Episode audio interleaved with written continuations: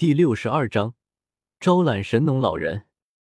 绿色火焰出现，其表面层层雾气升腾而去，沾染上这些雾气，周围的植株开始疯狂生长。同时，绿色火焰在古河手中不断波动着，散发出一股股抗拒之意，似乎并不想要古河成为自己的主人。不过，生灵之焰的火焰弥漫的并不是毁灭之力，而是浓郁的生命之力。生灵之焰的抗拒，不仅没让古河受到伤害，反而让他觉得状态更好了。古河心念一动，体内斗气涌出，与灵魂力量层层包裹住悬浮在手中的绿色火焰。对神农老人道：“的确是生灵之焰，没想到在这里能发现这朵异火，运气不错。确定的确是生灵之焰。”神农老人沉默下来。眼中带着点挣扎，他在考虑是否动手抢夺。实在是生灵之焰对他的诱惑力太大了，不仅是因为拥有它，只有有足够的种子，便能得到源源不断的药材。这对身为炼药师的他来说，不得不说是一个很大的诱惑。更何况生灵之焰号称长寿之火，得到它的人。寿命比那些以寿命著名的魔兽都不遑多让，只要得到它，便能大大延长自己的寿命。这对于已经活了千年的人来说，对生灵之焰的渴求就犹如沙漠中的旅人对水的渴求一般。不过，最终神农老人叹息一声，道：“古河，你还是离开吧，我怕我会忍不住对你下手。考虑到各方面。”虽然神农老人忍住了动手抢夺生灵之焰的诱惑，但若是生灵之焰整天在他面前晃荡，他不知道自己能忍多久。神农前辈，其实我已经有一火了，而且威力不错。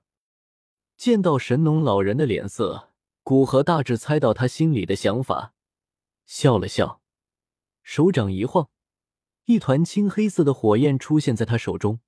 随着青黑色火焰出现，一股极为纯粹的毁灭之力出现在这片空间之中，让生灵之焰逸散的生命之力顿时受到冲击。同时，古河手中的绿色火焰在青黑色火焰出现后开始不断颤抖，似乎十分害怕青黑色火焰。神农老人仔细感知着青黑色火焰，感知到其弥漫的毁灭力量和恐怖高温。脸色凝重道：“其色青黑，雷霆相伴，这是什么异火？难道是大陆上出现的新型异火？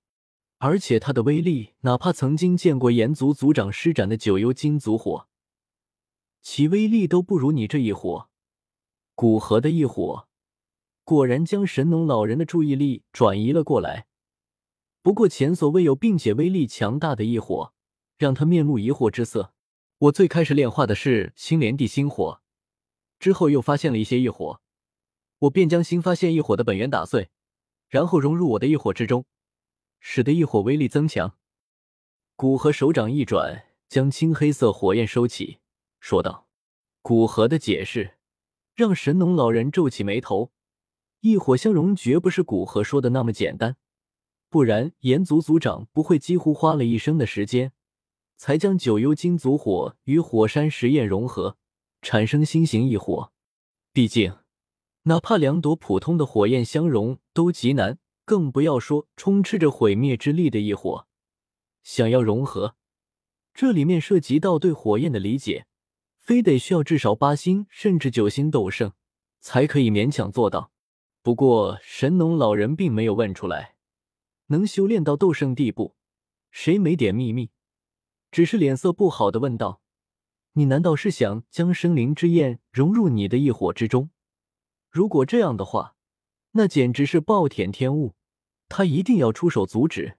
看古河手上的青黑色火焰，恐怕至少融合了三种异火才有那般威力。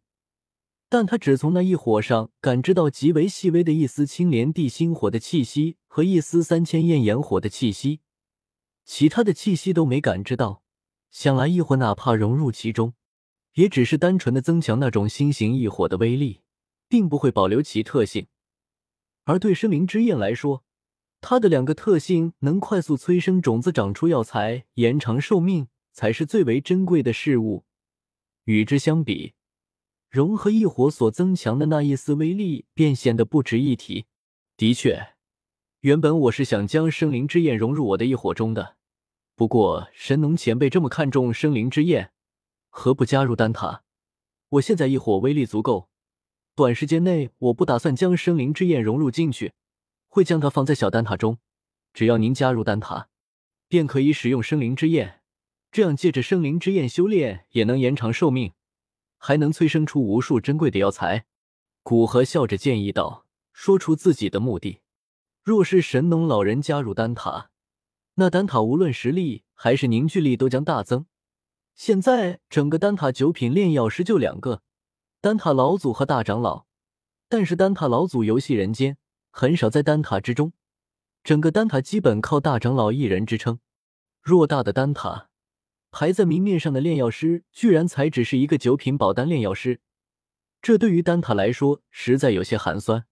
若是神农老人加入其中，那一切都会不同。论辈分。他是与丹塔老祖同一辈的人，论炼药术，他是斗气大陆最为顶尖的炼药师之一，够资格角逐那真正的斗气大陆第一炼药师。论实力，他也是六星斗圣，除了远古种族，整个斗气大陆没几个敌手。神农老人一愣，没有立刻拒绝，反而面露沉思之色。他隐居于神农山脉。本来就是因为在这里靠近药族，而且药材丰富，能时常与高阶炼药师交流。若加入丹塔之中，有生灵之焰在，会有足够珍贵的药材。虽然丹塔的炼药师质量不行，但有古河和大长老在，也不是不能作为交流对象。最终，神农老人勉强道：“我可以加入丹塔，但只是安静的炼药，不参与其他事。”你看可以同意吗？古河点头道：“自然，您能来丹塔就足够了，不会对您有倍的要求。既然现在神农老人松口，肯定要抓住机会，先答应下来。至于大长老呢，想来这样一尊堪比丹塔老祖的人物要加入丹塔，他们基本上会同意的。若不同意，那他只能不将生灵之焰放在丹塔。” P.S. 感谢书友思贤彻的打赏。